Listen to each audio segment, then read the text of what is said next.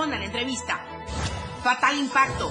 Una urban de pasajes se estrelló contra dos trailers en la vía Villahermosa Escárcega, dejando cuatro muertos y ocho lesionados.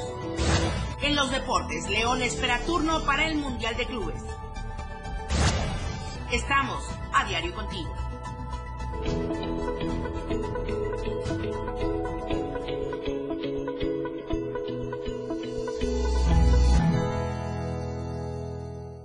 Estamos a diario contigo y contigo a todos lados, a través del 97.7 de FM y del 103.7 de FM, la radio del diario. Gracias por sintonizarnos. Le decía antes de este espacio informativo, ya huele a vacaciones. El tráfico ha comenzado a disminuir, el tráfico vehicular. De todos modos, tome las precauciones necesarias, salga con tiempo y abrigadito, porque para lo que estamos acostumbrados del calor, sí ha descendido un tanto agradable la temperatura. Bueno, ahorita vamos justamente con ello, pero primero recordarle que puede comentarnos a través de nuestras redes sociales, Facebook, X, Instagram, YouTube, TikTok, todas las redes sociales con el hashtag segundo piso 4T. Hoy Floresponde en entrevista para hablarnos de lo que se está haciendo en Chiapas y ya está en las instalaciones de la torre digital. Pero también decirle que están todos nuestros contenidos en los canales de WhatsApp, así es que ahí busque toda la información. Soy Lucero Rodríguez Ovilla y comenzamos con las temperaturas. El clima en Diario TV Multimedia. Hola. Hola, hola. Tuxtla Gutiérrez, podríamos alcanzar la máxima de 26 grados y la mínima de 16 grados. San Cristóbal, 16 grados la máxima, 9 grados la mínima. Comitán, 20 grados como máxima, 12 grados como mínima. Tapachula, 33 grados la máxima, 22 grados la mínima. Palenque, 23 grados como máxima y 18 grados podría ser la temperatura mínima. Ahora el pronóstico y que también puede encontrarlo en nuestra verdad impresa es información de Carlos Rosales. Debido al desplazamiento del sistema frontal número 16 en el sureste de la República Mexicana y el ingreso de humedad del Océano Pacífico, se prevén lluvias puntuales muy fuertes en el estado de Chiapas. De acuerdo al pronóstico meteorológico de la Comisión Nacional del Agua, para hoy 13 se pronostican lluvias fuertes con puntuales muy fuertes. Esto significa de 50 a 75 milímetros, principalmente en las regiones norte, Frailesca, Sierra, Istmo, Costa y Soconusco. También para el día de mañana, 14 y el viernes 15 se prevén intervalos de chubascos con lluvias puntuales fuertes y esto quiere decir de 25 a 50 milímetros y es importante destacar que todas las lluvias pronosticadas podrían estar acompañadas de descargas eléctricas, rachas de viento y también posible caída de granizo. También eh, la masa de aire frío asociada a este frente modificará gradualmente sus características térmicas y esto porque se prevé un lento ascenso de las temperaturas de manera vespertina sobre el noreste y oriente de nuestro país, mientras que en el norte y centro continuará el ambiente diurno fresco a templado, así como en el matutino el ambiente también de fresco a templado, en el nocturno también podría ser de fresco a templado, pero de igual manera frío con heladas. Hay que tomar en consideración, obviamente, la ubicación geográfica en la que estamos. Hola Palenque. Hola Palenque. Hola Palenque. Hola Palenque. Hola Palenque. Selene Lazos, muy buenos días, buenos días a todos allá en Palenque, en la zona norte, selva de la entidad. Gracias por escucharnos y seguirnos. ¿Qué tal, Selene? La información.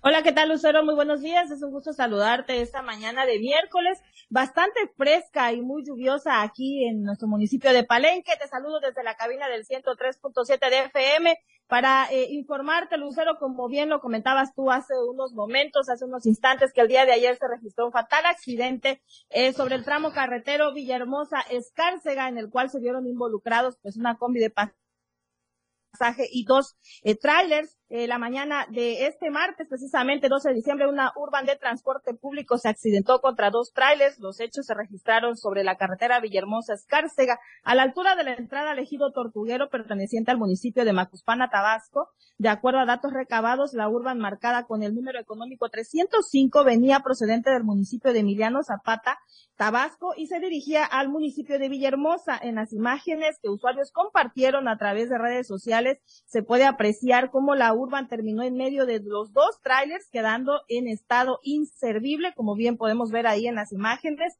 Hasta el momento, pues se habla de varias personas que resultaron lesionadas y también algunas que perdieron la vida tras este fatal accidente. Al lugar arribaron los cuerpos de auxilio, quienes brindaron la atención prehospitalaria a los heridos y posteriormente los trasladaron a una unidad médica, mientras que el área estaba acordonada por elementos de seguridad en espera del arribo de los peritos para el levantamiento de los cuerpos. Por supuesto, ya serán las autoridades las encargadas de hacer las investigaciones para determinar cómo sucedió este accidente para deslindar responsabilidades. Ahí en las imágenes, eh, Lucero, pues podemos observar cómo quedó esta combi precisamente de transporte público ahí en medio de esos dos trailers. La verdad que fue un accidente muy, muy lamentable pues se pide a las personas que andan en carretera, pues que tengan la precaución al manejar. Las lluvias van a seguir de, eh, muy intensas aquí en, el estado de Chiapas, pues se pide siempre la precaución. En otras noticias, eh, Lucero, déjame comentarte también que el municipio de Salto de Agua está en alerta roja tras el incremento en el nivel del río Tulijá, luego de las lluvias que se han registrado tras el paso del Frente Frío número 16. El municipio de Salto de Agua de nueva cuenta vuelve a estar en alerta roja, pues de acuerdo a los monitoreos que se realizan, el nivel del río Tulijá hoy ha rebasado los 12 metros, recordando que a los 13 pues ya es una alerta crítica. Derivado a las fuertes lluvias que se han presentado, varias comunidades se han visto afectadas, como es el caso del ejido La Preciosa, donde ciudadanos tuvieron que ser rescatados luego de quedar atrapados en sus domicilios, pues la mayoría de las casas han quedado prácticamente bajo el agua. En la cabecera municipal, la calle Hospital y la calle Tractor tuvieron que ser acordonadas toda vez que ya no era seguro transitar en ellas tras el incremento en el nivel del río Tulijá en la colonia Fray Bartolomé, elementos de protección civil municipal tuvieron que ayudar a ciudadanos a sacar sus pertenencias de los hogares, pues para evitar que sufrieran más daños por las inundaciones. Se espera que en las próximas horas el nivel del río Tulijá continúe aumentando, pues las lluvias que continúan presentándose en la región Tulijá, Celtal, Chol, son las que ocasionan que el agua descienda hacia la zona de salto de agua e incremente el nivel del río. Es por ello que las autoridades de protección civil piden a la ciudadanía estar alertas ante cualquier situación que se pueda presentar. Eso es lo que está sucediendo en el municipio de Salto de Agua, Lucero, pues también seguimos haciendo el llamado a la población de que pues estén pendientes a todas las recomendaciones que hace Protección Civil, ya que pues las lluvias, como te vuelvo a repetir, van a seguir, están eh, pronosticadas más lluvias y muy intensas en esta semana aquí en el municipio de Palenque y también en las zonas aledañas. Muchísimas gracias, Selene Lazos, muy completa la información y por supuesto estamos pendientes de cómo va transcurriendo, sobre todo con el tema de las lluvias que ya se ha dicho permanecerán, hay que tomar las precauciones necesarias. Y bueno, qué fatídico accidente, ojalá, ojalá que pronto se resuelva también cualquier eh, pues culpabilidad que se tenga por parte de los responsables, ¿no? Así es, Lucero, pues ojalá que las autoridades correspondientes puedan pues determinar cuál fue la causa que ocasionó este accidente y pues, que las personas que resultaron eh, lesionadas pues igual reciban la atención eh, necesaria. Necesaria, sobre todo por eh, su salud. Gracias, Selene Lazos, muy buenos días. Muchísimas gracias, Lucero, nos vemos y nos escuchamos mañana. Claro que sí puntuales aquí en AM Diario. Bueno, seguimos justamente hablando de los peregrinos, pero ya en un tono pues más favorable y qué bueno, sobre todo por la gente que tiene esta fe por la Virgen de Guadalupe. Llegaron las peregrinaciones el día de ayer al centro de Tuxtla Gutiérrez, la esperada misa de gallo también. Ayer le hablábamos de esto con las mañanitas. Francisco Mendoza justo nos comentó de esta misa donde se dio las mañanitas a la Virgen, pero las peregrinaciones también a eso del mediodía sí que abarrotaron el centro de Tuxtla Gutiérrez. A eso del mediodía ya estaba la máxima, o más bien la magna peregrinación que sale como cada año desde Villaflores. También Moisés Jurado nos estaba reportando de eso ayer desde Copolla. Llegó a eso el mediodía a la parroquia de eh, Guadalupe, en donde fue recibida con porras, con cánticos de todos los espectadores. Por otra parte, también algunos acudieron eh, pues a expresar su fervor y agradecer a la Virgen en diferentes puntos de la entidad. Por ejemplo, desde el domingo salieron de Cintalapa para llegar a Tuxtla Gutiérrez y su caminar continúa hasta Venustiano Carranza. Estos son otros guadalupanos que hasta el día de ayer llevaban 11 días en esta peregrinación. También en San Cristóbal, allá acompañados de mariachis, más de 300 feligreses entonaron las mañanitas en honor a la Virgen de Guadalupe desde las 12 de la noche de ayer 12 de diciembre en Copainalá, en Comitán. Nos envió también información a David Morales, nuestros compañeros corresponsales de la zona centro. Bueno, en todos los puntos hubieron diferentes peregrinaciones. ¿Y qué tal en la Ciudad de México? Luis Carlos Silva, muy buenos días. Ay, no está todavía Luis Carlos Silva. Bueno, no hay ningún problema. Después hablamos con Luis Carlos Silva, pero comentarle también que desafortunadamente ayer ocurrió otro accidente sobre la vía panamericana. Un grupo de peregrinos que habían partido desde Tonalá y se dirigían hacia eh, sufrieron un aparatoso accidente en la vía panamericana a la altura del puente las Flores, en esta vía que conecta de Ocosocuautla con Jiquipilas, dejando un saldo de siete personas lesionadas. Y cabe destacar que ya posteriormente se dijo que uno de los peregrinos que resultó eh, con lesión después de este accidente porque presentaba fractura en la zona de la cadera, fue trasladado hacia Tuxtla Gutiérrez para ser ingresado al Instituto Mexicano del Seguro Social. Los demás ya también fueron atendidos en los hospitales más cercanos. Ahora sí, estamos listos contigo, Luis Carlos Silva. Las peregrinaciones, las magnas allá en el centro del país. Buenos días. Buenos días, Lucero. Te saludo con gusto a ti y a los amigos del auditorio. Desde el pasado 8 de diciembre hasta este día 13 del mismo mes, te estoy reportando más de 7.650.000 personas que visitaban la Basílica de Guadalupe. Incluso se advierte que es una de las cifras más altas de los últimos cinco años, tomando en cuenta la gran cantidad de peregrinos que diario, eh, pues desde esa fecha hasta este momento, visitan el Templo Mariano, uno de los más importantes de la República Mexicana, incluso de Latinoamérica, y que bueno, de acuerdo a las autoridades de la delegación de la alcaldía Gustavo Madero, pues no tuvieron ningún problema gracias a esta situación del operativo Basílica 2023. Comentarte que de acuerdo a lo que ha mencionado la autoridad local, Protección Civil atendió a más de 3.753 personas que pues presentaban algún problema de laceraciones, algún problema también de falta de aire, incluso algunos desmayos o personas con problemas en las piernas debido a la gran cantidad de kilómetros que recorrieron. Sin embargo, el gobierno de la Ciudad de México instrumentó este operativo 2023 en diferentes puntos del Valle de México, principalmente en las, las autopistas y carreteras que convergen a la capital de la República Mexicana. Comentarte también que de acuerdo a lo que menciona el gobierno de la Ciudad de México, Protección Civil y la Cruz Roja atendieron a un muy importante número de peregrinos que como todos los años se trasladan desde diferentes estados del país para visitar a la Virgen Morena en su fiesta. Comentarte por último que a pesar de estas circunstancias, el gobierno de la Ciudad de México ha instrumentado otras acciones importantes para el, retiro de los peregrinos, principalmente del Templo Mariano, hacia sus lugares de origen en estados como el Estado de México, Puebla, Tlaxcala, Veracruz y Chiapas. Finalmente, esta situación es importante tomando en cuenta que se trata del templo más visitado de nuestro país, además de que forma parte de una de las experiencias más importantes en la Iglesia Católica de la República Mexicana. Hasta aquí mi reporte, Lucero, un abrazo y consiento muy pendientes desde la muy fría y, bonita mañana aquí en la capital del país. Muy buenos días. Pero muy fría allá en la Ciudad de México y sí, la Basílica de Guadalupe de las más visitadas en el mundo. Muchísimas gracias, Luis Carlos Silva. Muy buenos días.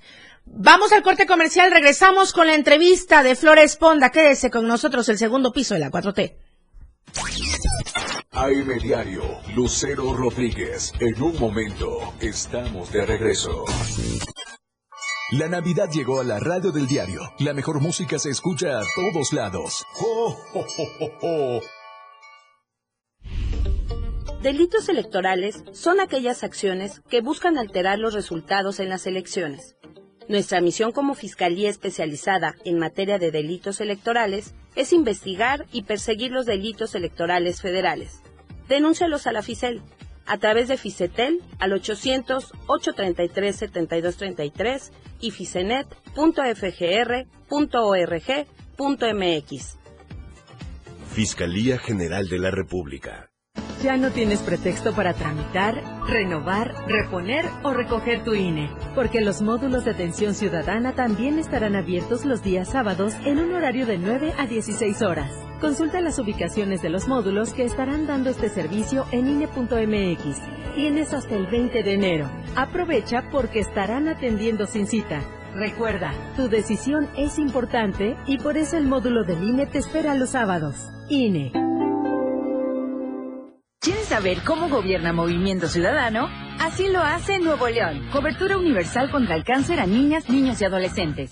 Un nuevo DIF Capullos de primera para los que más lo necesitan. Una nueva red de espacios de lactancia. Más de mil escuelas de tiempo completo y más de 100 estancias infantiles para cuidar a tus hijos. Lo nuevo, lo nuevo, lo nuevo es poner primero a las niñas y niños. Así gobierna lo nuevo. Así gobierna Movimiento Ciudadano.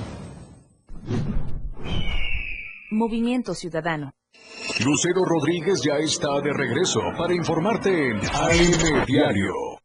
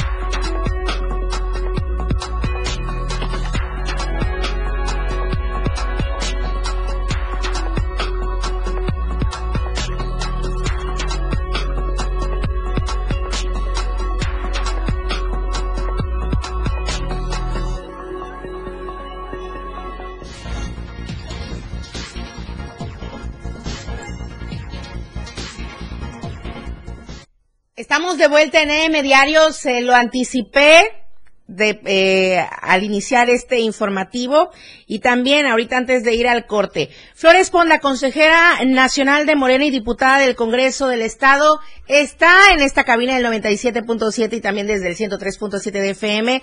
Bienvenida. Muchísimas gracias por asistir a esta invitación, a esta su cabina y por supuesto a este espacio informativo. Muchas gracias, Lucero. Estamos eh, pues empezando este miércoles, ombligo de semana. Agradecerte a ti y a Diario de Chiapas, por supuesto, esta oportunidad de venir a conversar un poquito de lo que hacemos eh, todos los días. Hoy eh, la vida pública debe ser cada vez más pública y bueno, eh, estar aquí con ustedes pues es un honor para mí. Sí, muchas gracias, sobre todo porque nos interesa saber como audiencia y por supuesto como comunicadores, saber este trabajo que se ha hecho. Pero vamos paso a paso.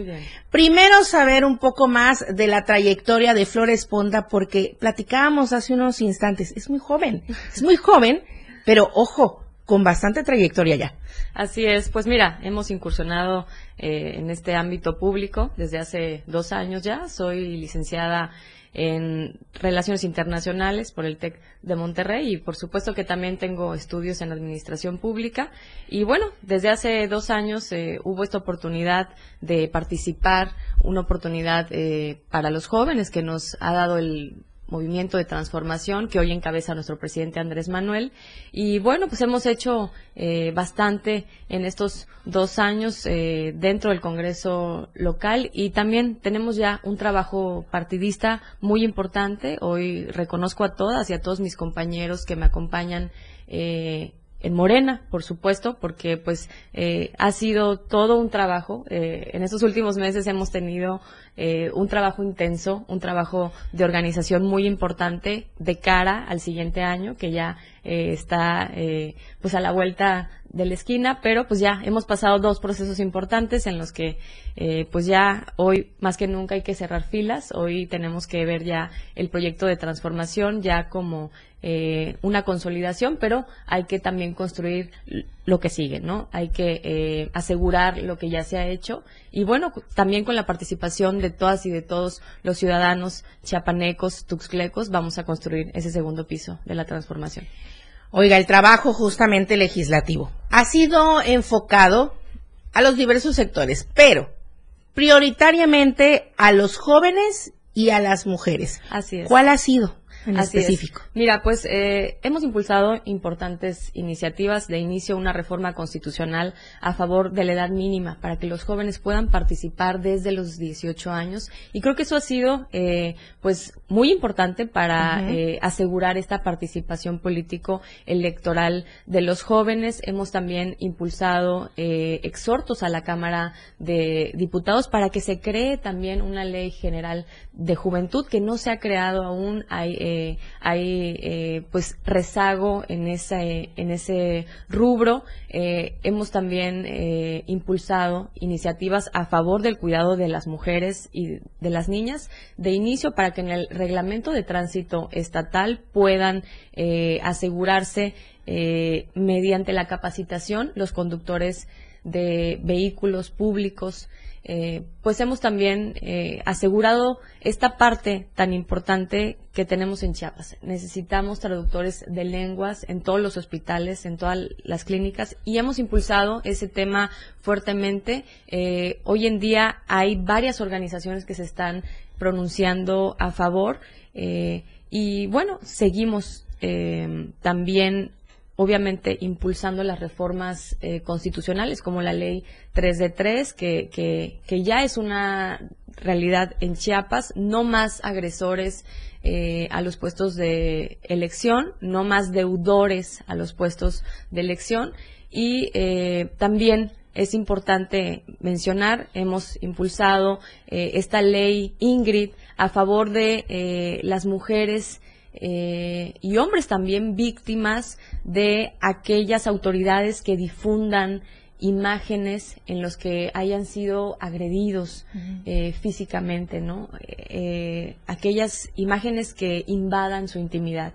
Y bueno, seguimos. Eh, todavía nos falta este año eh, constitucional, este año legislativo. Ya lo iniciamos en octubre pasado y eh, pues hemos estado también en la mesa directiva del Congreso del Estado durante tres años. Este es ya nuestro último año y bueno, ha sido un honor acompañar eh, esta sexagésima octava legislatura con todas y con todos mis compañeros a los que bueno también les deseamos lo mejor en este nuevo año que está a punto de iniciar y pues ya estamos también en este proceso electoral en el que varios de mis compañeros también se separarán del cargo, pero pues vamos a seguir trabajando. Los que nos quedamos ahí vamos a seguir impulsando reformas a favor del pueblo de Chiapas para justamente eh, construir ese segundo piso que ya la doctora Claudia Sheinbaum pues nos ha llamado a todas y a todos en unidad para construirlo.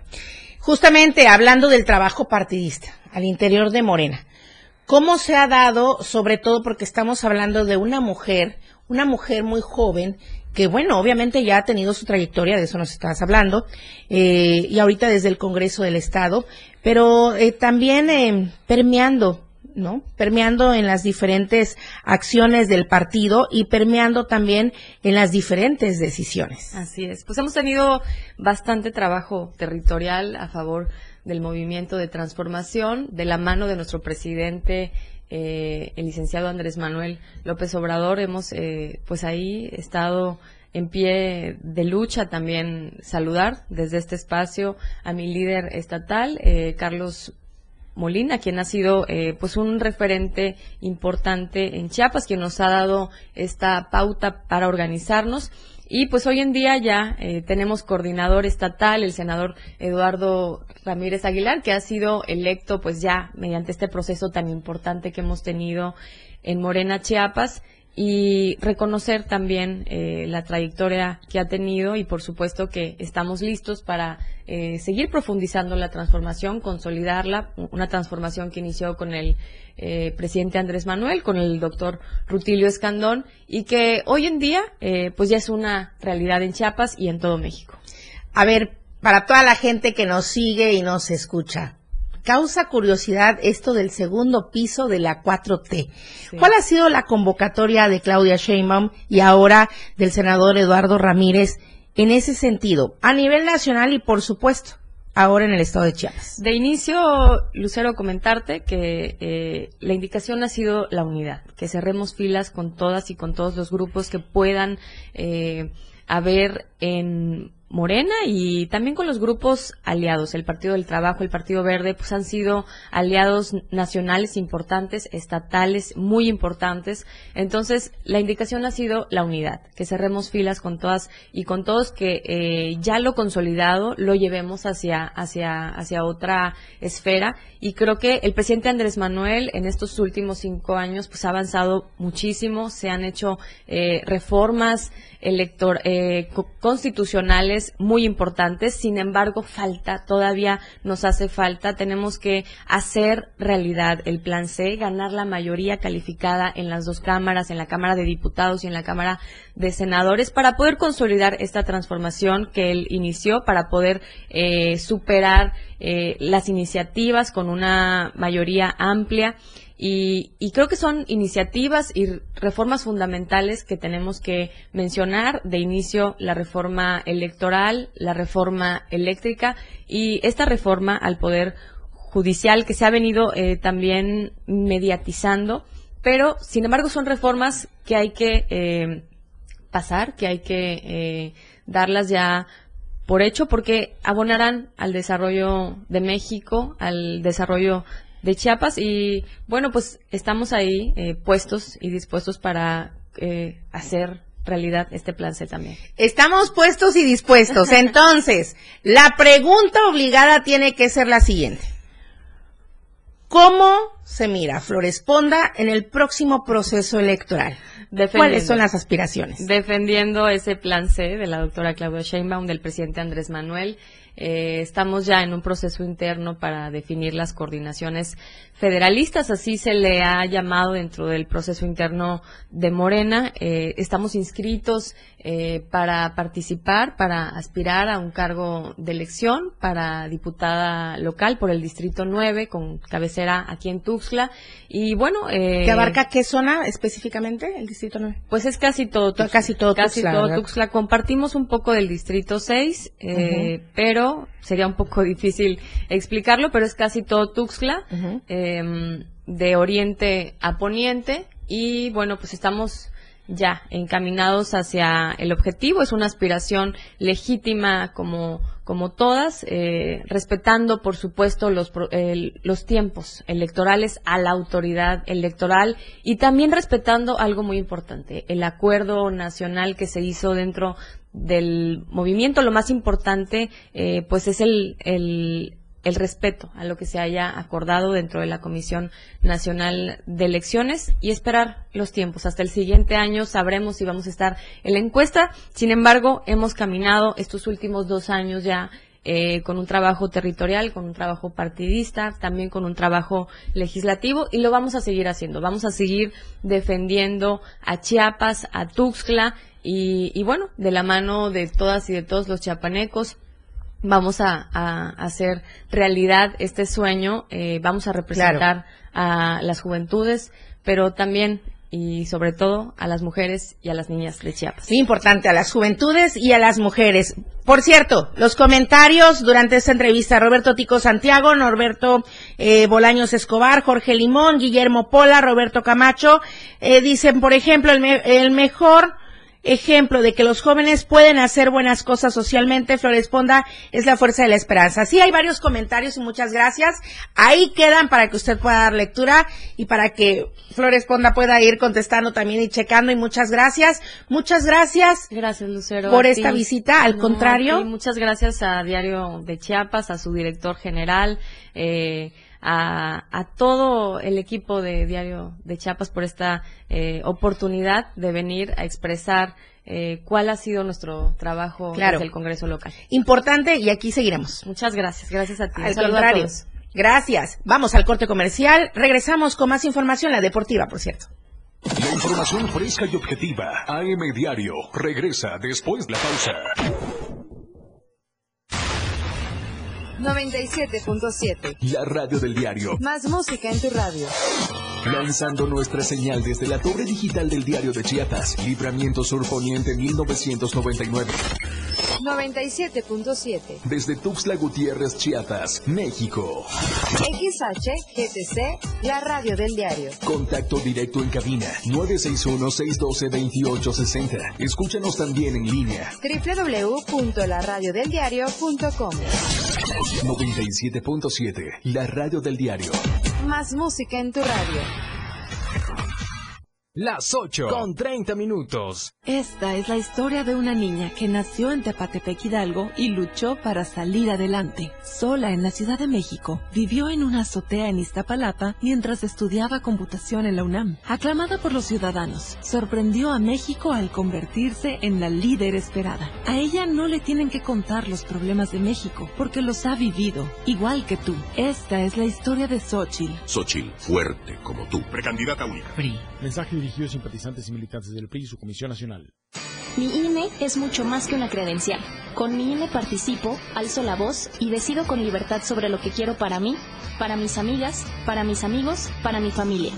Nuestra generación busca respuestas y tiene mucho que aportarle a México. Si ya cumpliste 18 años o los cumples antes o el 2 de junio, tramita tu INE, infórmate, decide y vota. Tienes hasta el 22 de enero. En estas elecciones, con mi INE participo. INE. Porque estamos a todos lados. La Navidad escúchala en la radio del diario. Oportuna y objetiva es AM, diario. Continuamos.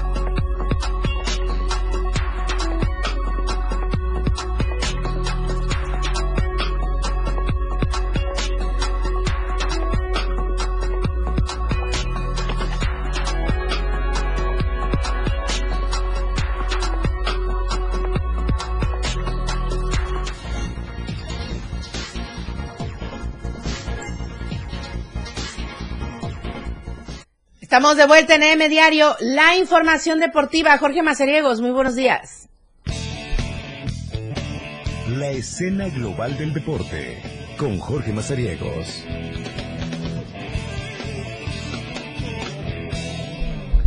Bienvenidos a la información deportiva. Vamos a platicar del voleibol, señores, porque ya le pusieron punto final a la rama varonil. Ya hay campeón.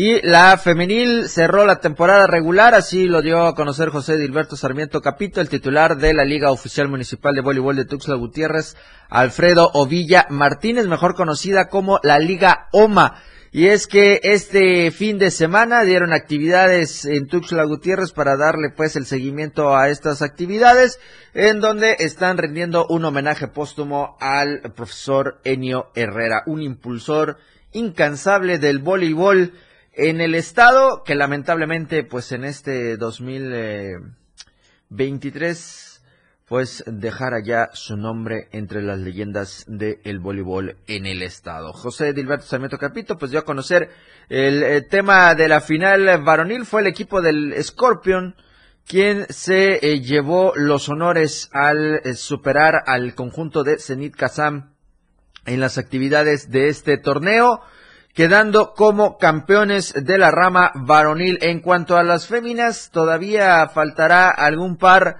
de actividades más para conocer a las campeonas de este certamen. En tanto ya en la fase regular, pues dieron el cierre de esta etapa en donde hubieron eh, algunos eh, partidos en donde ganaron Amazonas, ganó eh, Diosas y el equipo de Tucanas, quienes se llevaron los mejores resultados dentro de esta última jornada femenil en el torneo de voleibol Enio Herrera con el que pues esta Liga Oficial Municipal de Voleibol está cerrando el 2023 en inicios del siguiente año.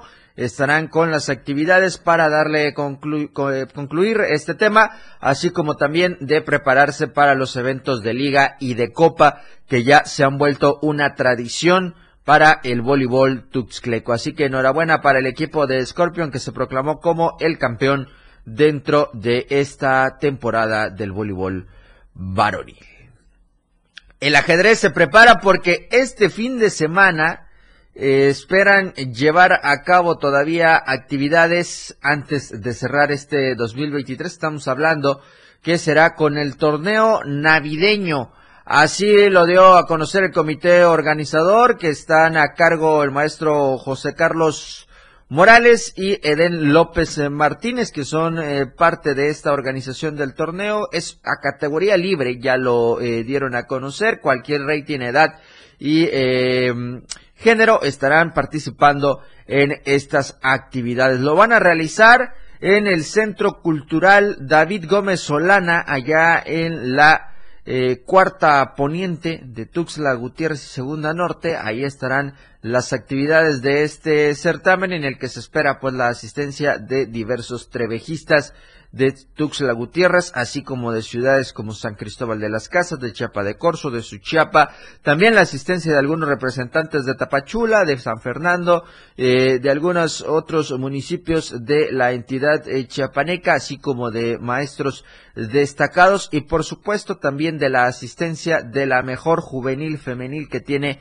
el ajedrez de nuestro estado, como es Karina Guillén que estará eh, presente en este certamen. Con esto, los ajedrecistas del estado estarán dando el cierre al 2023, tradicional posada también que van a realizar al terminar el eh, torneo. Para todos aquellos que nos escuchen y que quieran sumarse a este torneo navideño, pues lo pueden hacer contactar a Eden López Martínez en Facebook, así lo encuentra para que usted pueda solicitar toda la información. Es inscripción gratuita para este torneo navideño 2023 que van a tener el, en próximos días estos ajedrecistas chiapanecos. Vamos a cerrar la sección platicando. ¿Usted sabe cuándo va a jugar el León? ¿Usted sabe algo del Mundial de Clubes? Pues bueno, aquí se lo decimos porque será este viernes cuando el equipo de los Esmeraldas tenga actividad en Uruguay. De, eh, será el rival 8.30 de la mañana, hora de México, eh, cuando juegue el equipo de León. Esto será la segunda fase, el encuentro eh, que tendrá pues en búsqueda de avanzar a las semifinales del Mundial de Clubes. Así estará el equipo de los Panzas Verdes. Ya el día de ayer aterrizaron en Arabia Saudita, la sede de esta Copa del Mundo, así que ahí estarán todas las actividades para que León busque entrar a la siguiente ronda de la Copa Mundial de Clubes. Esperan el Fluminense y espera el Manchester City. ¿Quién será el rival de, eh, de estos equipos? Pues obviamente saldrá entre León y el Uragua. Y eh, el día de ayer hubieron más actividades también en la primera fase de esta Copa Mundial que ahí darán el seguimiento a estas actividades. Así que vamos a ver si el León puede trascender primero en esta primera etapa de avanzar a la siguiente ronda o en todo caso estaría únicamente haciendo su debut y despedida en esta Copa Mundial de Clubes. Así que a esperar el día viernes 8.30 de la mañana para que podamos ver el juego del Urawa Red contra el equipo de León, el representante de la CONCACAF y del eh, continente americano junto con el Fluminense en esta Copa Mundial de clubes. Así que ahí está, 8.30 de la mañana, este viernes 15, la Copa Mundial, en donde estará el cuadro de León. Recordarles que los esperamos 12 del día en la remontada a través de la frecuencia del 97.7 de FM y del 103.7 de FM, la radio del diario ya en Palenque, para platicar de esta muchísima más información deportiva porque se viene este fin de semana actividades con la sexta edición de la Copa Chiapas de frontenis en la modalidad de bola rápida, así que le traemos eh, detalles de este evento y por supuesto todo lo que ha sucedido alrededor del deporte local. Hubo ya también la tercera reunión ordinaria del SINADE, así que vamos a tener detalles de todo esto y por supuesto cómo está todo el ambiente previo a lo que será el arranque de la final de la Apertura 2023 y lo que decíamos ayer en la remontada lo confirmamos el día de hoy aquí en AM Diario. El eh, señor Antonio Turco Mohamed dejó de ser el estratega del equipo de los Pumas. Es oficial que el turco ya no estará más al frente del equipo universitario. Lucero Rodríguez, que tengas un excelente miércoles. Te estaré viendo el viernes para cerrar la semana con toda la información deportiva aquí en AM Diario. Muchísimas gracias, Jorge Mazariegos, por supuesto que sí. ¿Cuándo? El viernes, Viernes. ¿verdad? El viernes. El viernes, pero por supuesto que el, desde el día de hoy, en punto de las 12, la remontada desde esta misma cabina del 97.7. Y, híjole, ya supiste de este lamentable incidente. Es un incendio en las primeras horas del día de hoy, aquí en Tuxtla Gutiérrez, de el Café Bar 500 noches. Estas son imágenes de mi compañero Moisés Jurado. Está él recorriendo esta zona en el Boulevard Belisario Domínguez. Aparentemente comenzó en las primeras horas del día de hoy. Probablemente se intensificó a eso de las 5 en la mañana. Eh, pues se ha dicho en un preliminar que comenzó en la parte trasera de, de este establecimiento y podría ser o probablemente eh, lo originó un cortocircuito. Eh, ahorita ya los bomberos lograron sofocar este incendio y esto es lo que está sucediendo en estos momentos en este Boulevard Belisario Domínguez, en esta plaza. ¿Es plaza? Es, Es- eh, es está placita, junto a ¿verdad? Plaza Santa Elena. Está Desconozco el nombre de este lugar, pero sí hay eh, algunos eh, locales. Lamentable lo Sí, que hay una juguetería, Hay una papelería, una ¿no? De estas grandes de franquicia. al lado está uno de eh, pollos, de pollo frito. Así que, eh, pues lamentable. Se va a extrañar el buen vino y las tapas que tiene. No, esperemos pronto, pronto se restablezcan y obviamente lo importante, no hay hasta el momento ningún reporte de pérdidas humanas. Vamos al corte comercial. Muchísimas gracias, Jorge Mazariegos. Muy Buen buenos día. días.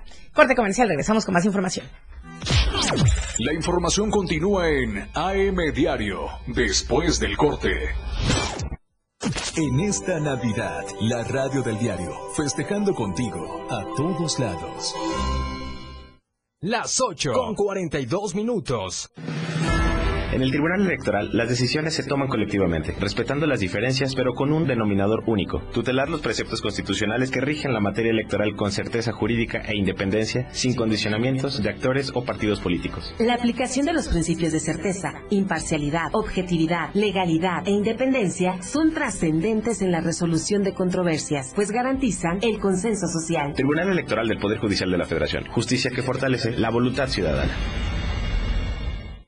Las y los trabajadores, el gobierno de México y el sector empresarial recuperaremos el 110% del poder adquisitivo del salario mínimo. Se triplicó su monto nominal y pasó de 88 pesos en 2018 a 249 pesos en 2024. Se redujo cerca de 27.7% la desigualdad salarial entre hombres y mujeres.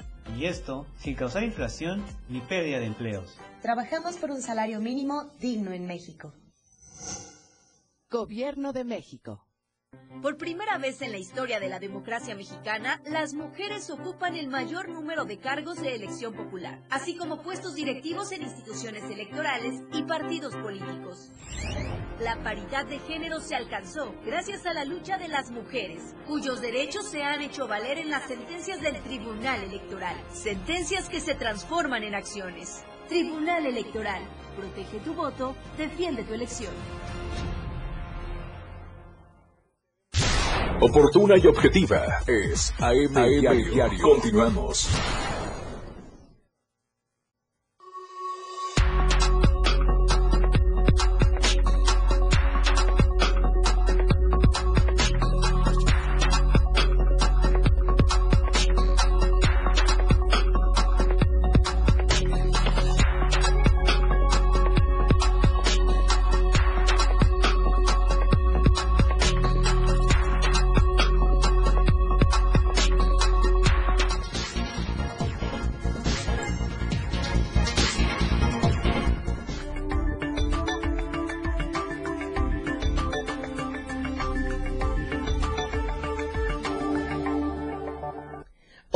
Tapachula, muy buenos días a todos en la Perla del Soconusco. Valeria Córdoba, ¿qué tal? Muy buenos días.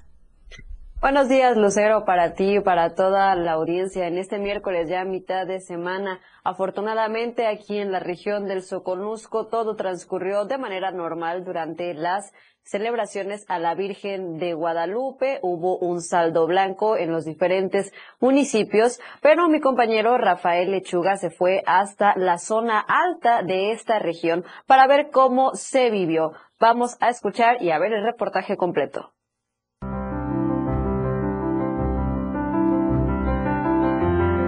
Fieles católicos de la zona cafetalera que comunica a comunidades en las montañas de la región del Soconusco llevaron ofrendas a la Virgen de Guadalupe. Se trata de campesinos de diferentes ejidos y colonias de la zona alta de Tapachula y Cacahuatán, quienes agradecieron a la Virgen por las bondades obtenidas. Casi la mayoría de aquí del poblado es católico se suman pues este, las comunidades aquí del Bajío, del Ejido, que es el Manguito, este, las delicias que antes era la finca de San Jacinto.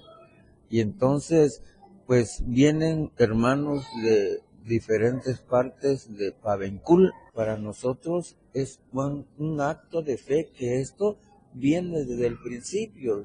En la capilla llevaron ofrendas como son veladoras, flores y algunas promesas que los fieles católicos realizan durante su peregrinar a la Virgen.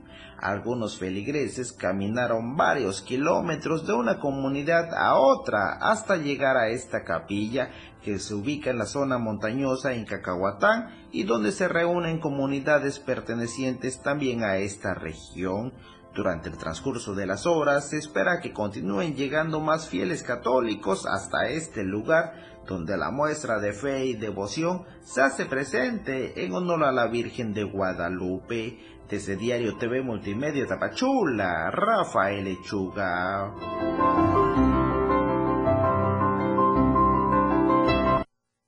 Y bueno, pues con estas celebraciones también se echó a andar ya aquí en Tapachula el operativo Guadalupe Reyes, por supuesto, esto con la intención de disminuir los accidentes viales en el municipio durante estas fiestas decembrinas.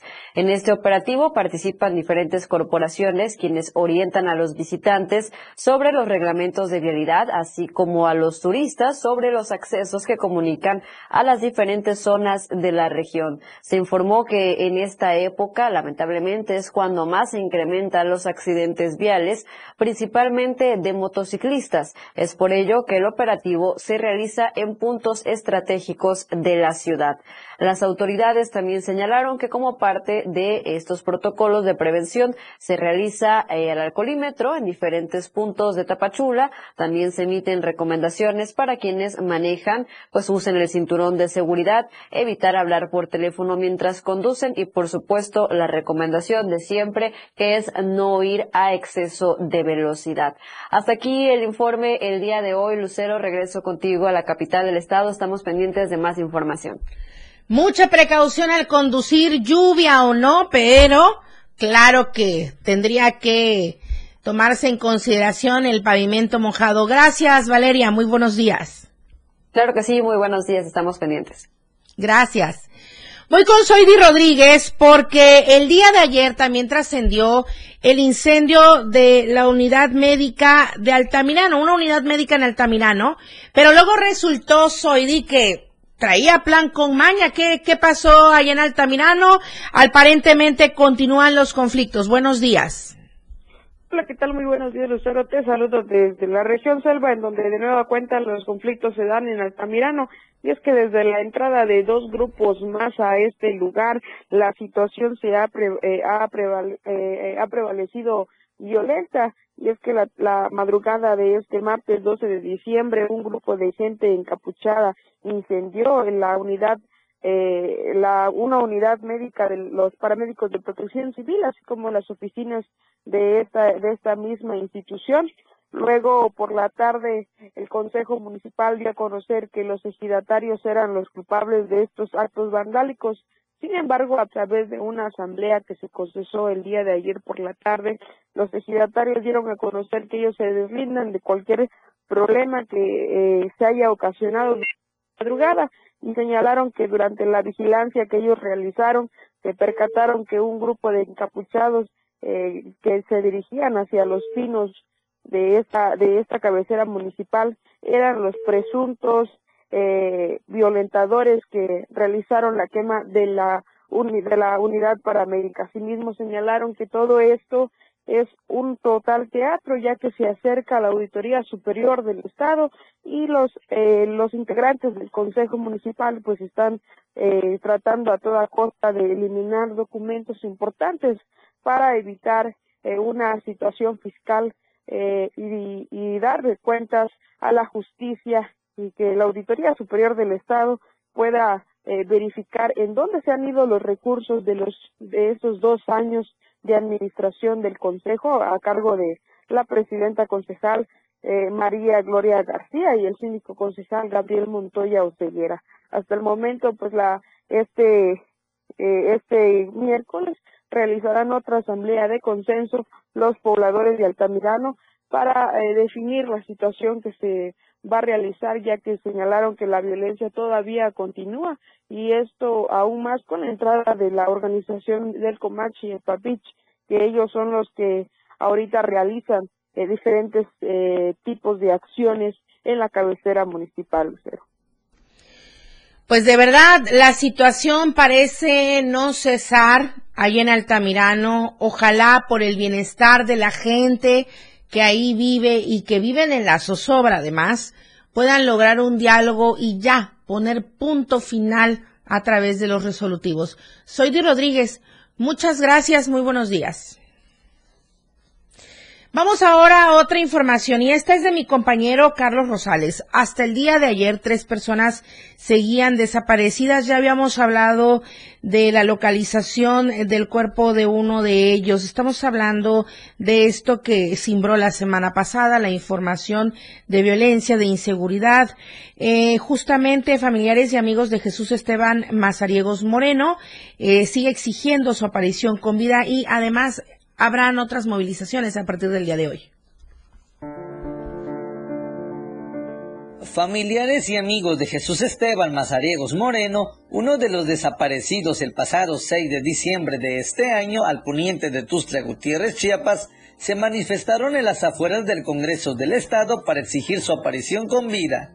En una rueda de prensa, Jaili Ocaña, pareja sentimental de Esteban Mazariegos, comentó que este miércoles 13 de diciembre hace una semana de la desaparición de las cuatro personas y hasta el momento no han tenido alguna respuesta por parte de las autoridades. Estamos reunimos que nos esta rueda de prensa eh, porque pues el día domingo salió una noticia que supuestamente ya estaba con nosotros y y se, se viralizó que ya estaban liberados y no, no es cierto. O sea, ellos no han regresado a casa, ninguno de las personas que están privadas de su libertad hasta el momento. Entonces nosotros exigimos a las autoridades correspondientes hagan realmente su trabajo. Eh, le exigimos al gobernador, al presidente de la República, que, que nos apoyen, que, que todas las herramientas que ellos tienen lo realmente sí hagan su trabajo para que pues las personas que están desaparecidas regresen con bien a casa. O sea, ya, ya, ya, ya, ya mañana es, ya mañana va a ser una semana y no sabemos absolutamente nada de ¿Qué les han dicho las De acuerdo con versiones, el pasado miércoles 6 de diciembre, los cuatro desaparecidos comían en un restaurante de la zona poniente de Tuzla Gutiérrez, pero al salir supuestamente fueron interceptados por desconocidos. Este, bueno, eran cuatro personas que desaparecieron. ¿Qué saben de ellos? Nada, absolutamente nada. Este, por lo que sabemos, en la fiscalía ayer nos dijeron que pues no han encontrado a los tres a las tres personas. Entonces eso quiere decir dar un hecho que pues la persona que supuestamente también habían encontrado, o sea, eh, pues encontraron una persona lamentablemente para su familia sin vida, este, y lo supuestamente a su chofer, pero pues no, o sea, nosotros ayer nos dijeron que hay tres personas que siguen en, en calidad de no localizadas. Eh, en sí realmente no no sabemos a ciencia cierta, solo sabemos que estaban comiendo y que ya, ya se iban a ir del lugar y pues los llevaron. Es lo único que sabemos, ¿no? Para Diario Media Group, Carlos Rosales. Vamos a la siguiente información, es de Ainer González, porque el INEGI reporta 5.5% del crecimiento anual de la economía chiapaneca.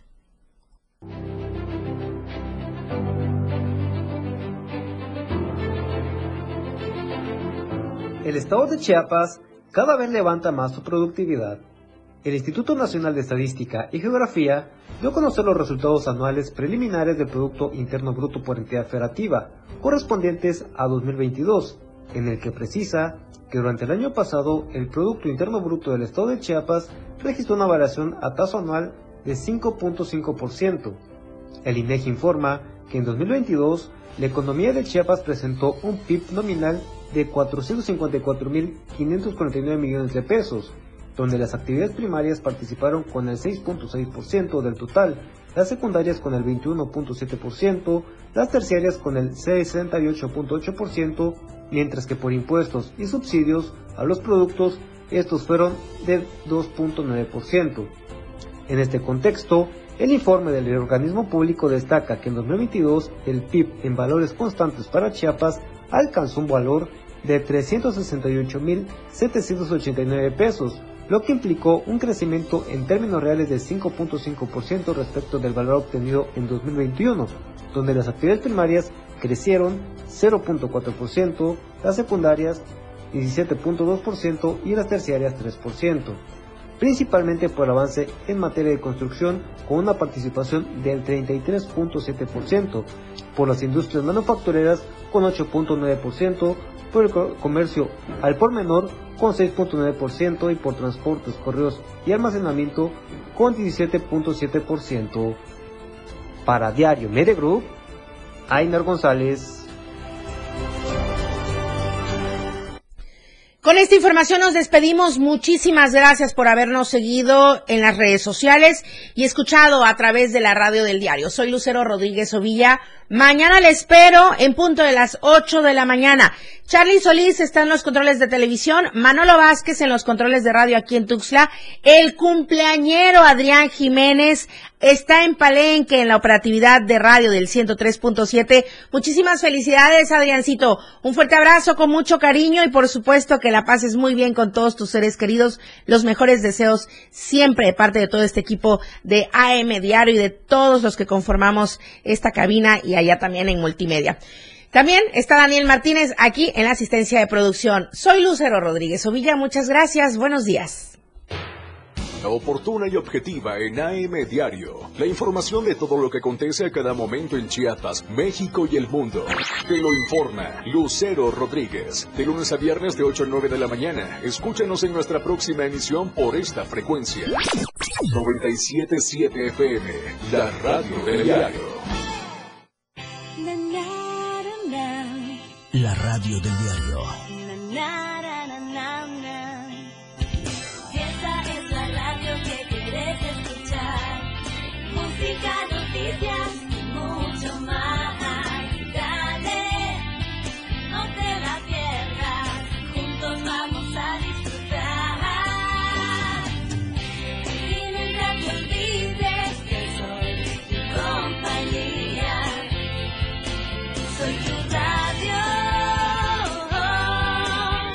Radio del diario 97.7. La cuenta regresiva ya comenzó. A este año le queda muy poco tiempo. Es momento de preparar todos nuestros sueños, ilusiones y metas por cumplir para este próximo año. Feliz año 2024. Te desea la radio del diario, porque estaremos contigo, estrenando un año nuevo a todos lados. Diario Media Group se actualiza. Ahora nos podrás encontrar en la sección de novedades de WhatsApp en nuestro canal Diario Media Group. Síguenos para que no te pierdas las noticias más relevantes de Tuxtla, Chiapas, México y el mundo. Entérate a diario. 97.7. La radio del diario 977. Que en estas fiestas decembrinas todos tus deseos se hagan realidad. La radio del diario, festejando la Navidad contigo, a todos lados.